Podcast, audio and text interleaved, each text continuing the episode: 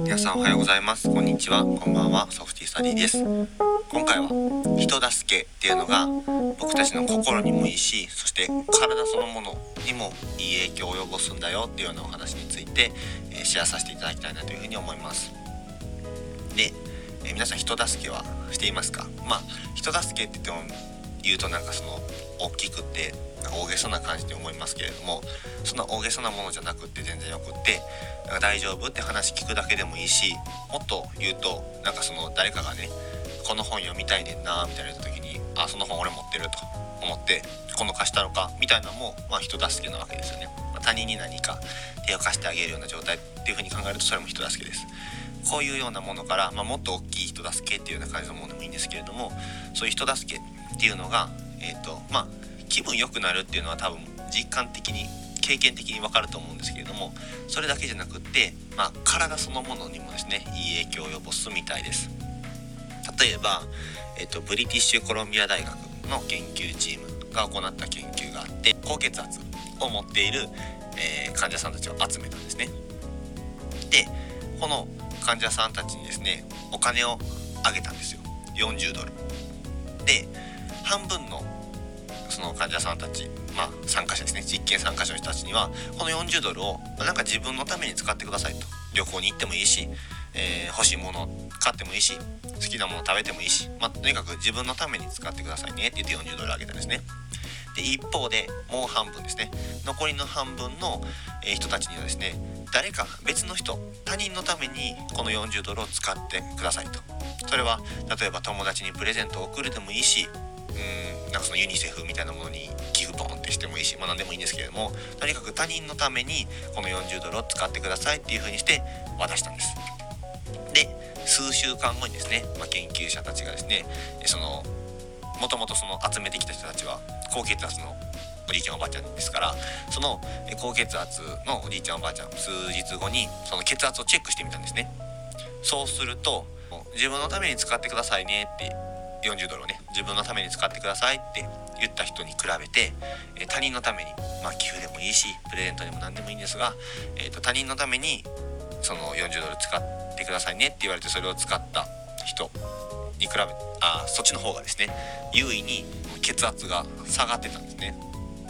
要は健康になってた、まあ、血圧の面から見たら健康になってたっていうことです。で、まあ、その下がり具合なんですけれどもちょっと下がったとかじゃなくって毎日適度な運動をするだとかあとは健康的な食生活を守るとかそういうのよく言いますよね、まあ、高血圧って生活習慣病の一つでもありますからそういう風にして、ま治していくわけなんですけれどもそういった方法を取ったのと同じぐらい高血圧っていうのがまあ下が血圧が下がったと良くなったっていうような結果が得られたみたいですね、まあ、こんな感じで体そのものにもいい影響が及ぶともう一つは、ま寿命も伸ばすんじゃないかみたいな研究もあるみたいです。これはどういうことかっていうとソーシャルサポート。まあだからソーシャルサポートなので社会的にですね、まあ、さっき言ったま本の貸し借りなんかもそういうのに入るんじゃないかなと思うんですけれどもそういったソーシャルサポートを与える側要は本貸したるわ側かもらう側本貸して借りるっていう側のどっちの方がですねその5年生存率5年間で、まあ、死亡率がどれぐらい上がるかみたいなもの死亡率の変化ですねを見た研究があるんですね。でまあなんか直感的に見ると助けてもらった方が楽に生きられるやんと思いがちなんですけれども、まあ、実際にはソーシャルサポートを与える側の方が、まあ、長寿長寿になったっていうような、まあ、研究があります。まだまだあってですね他にも介護何かちょっと、まあ、パートナーに対してパートナーが弱ってしまって自分が介護者になったと。でそうするとまあ、介護って結構ね介護のストレスだとか介護のうつとか聞くのでその介護する側ってすごい重荷な感じなイメージがあったりすると思うんですね、まあ、介護すること自体もしんどいしあとはま横でねそのパートナーが弱ったりしていくっていうのを見るのも、まあ、精神的にもきついものがあると思うんですけれども、まあ、それをですねこう積極的に介護をして、えー、パートナーに手を貸した。人の方が、まあ、そうじゃなかった人に比べて寿命が延びたというような研究もあるみたいです。さらにですねコンピューターのゲームをさせるっていうような実験もあってこれも結構面白いんですけれども単純にですね、まあ、コンピューター上になんか言葉が出るんですね。で同義語同じ意味の言葉をこうプチプチっとマッチングさせていくみたいなまあ面白くなさそうなんですけどそういうゲームをさせると。である、えー、被験者にはですね、まあ、単純にこのゲームやってみてって言ってやらせるわけですねもう一方別の被験者に対してはですねこのゲームで毎回正解するとその正解するごとに世界のですねその食糧難とかになってるような人たちその食糧難の人たちを助けるようなボランティアプログラムみたいなものへの寄付金が入るんだよっていうふうに言って、えー、その同義語をマッチさせていくようなゲームを行ってもらったんですね。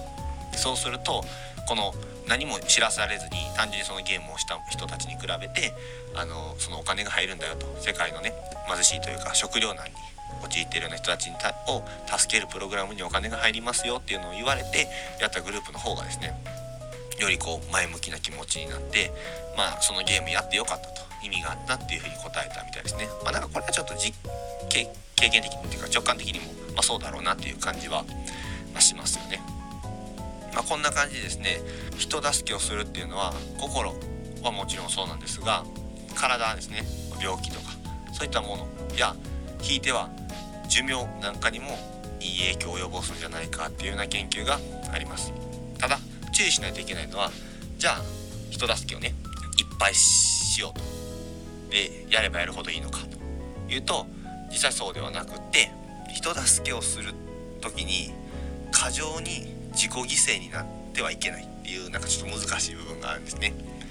要するに、まあ、そこまで自分に影響がないようなさっき言ったみたいに本貸すぐらいやったらまあちょろいもんですよねそんなのは全然いいんですけれども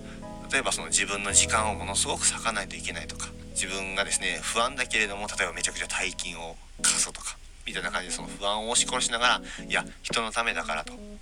お互い助け合わないといけないからみたいな感じで、まあ、半ば無理くり、えー、人助けをするみたいなのは、えー、と逆効果でやっぱりまあ精神的にも悪影響が及ぶわけですね。なので人助けをするって単純に言うても結構そのまあちゃんと考えて戦略的に行う必要があります。まあ自分のこともちゃんと考えないといけないっていうことですよね。で、まあ、人助けをするってなった時にはもう万人にですね誰にでも手を貸すっていう感じではなくって、まあ、いつとか今は余裕があるから貸してあげるとそういう方法だったら手を貸してあげるみたいな感じで、まあ、その状況であったりだとか助け方みたいなものもしっかりと選んで考えていかないともう無条件に人助けだからともう自分はそういう風にして生きていかなきゃいけないからみたいな感じで、えー、バンバンバンバン手を貸すっていうのは、まあ、あまり進められる方法ではないかなというふうに思われます。またですね他の研究なんかでこれ結構面白いなと思ったんですけれども自分からね助けてあげようと思って助けるのはもちろんいいことなんですが一方で例えばこう人助けって大事だから人は助けなさいとそういう風にして生きていきなさいっていう風に言われてまあ半ば無理くり他人にですね他人を助けることになったとします。まあ、例えばですけど募金をするような場所があって「いやお前募金せえへんの?」みたいな人としてそれ良くなくないみたいなことを友達に言われてしぶしぶ募金するみたいな感じですでこんな感じでですね無理くり人助けをさせられてしまうような状況に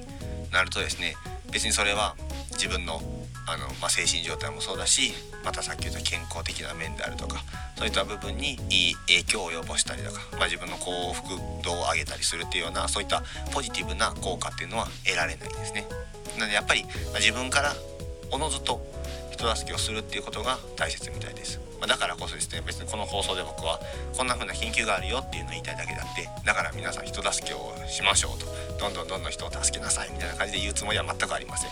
ただあの人助けしようかなって思った時にはそれはまチャンスなわけですから他人をねちょっとでも助けてあげるのがいいんじゃないかなっていうふうに思います。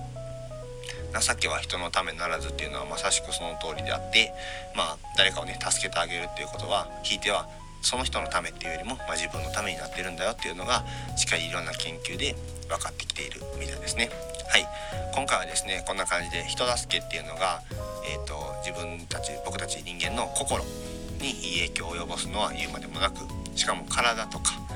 もしかしたら、えーと、寿命なんかにもいい影響を及ぼす可能性があるよっていうようなお話についてシェアさせていただきました。参考文献にしているものをですねまた概要欄の方に貼っておきますので詳しく知りたい方はそちらの方もチェックしてみてください。はい今回は以上になります。最後まで聞いていただいてありがとうございました、えー皆さんいつもありがとうございます。以上です。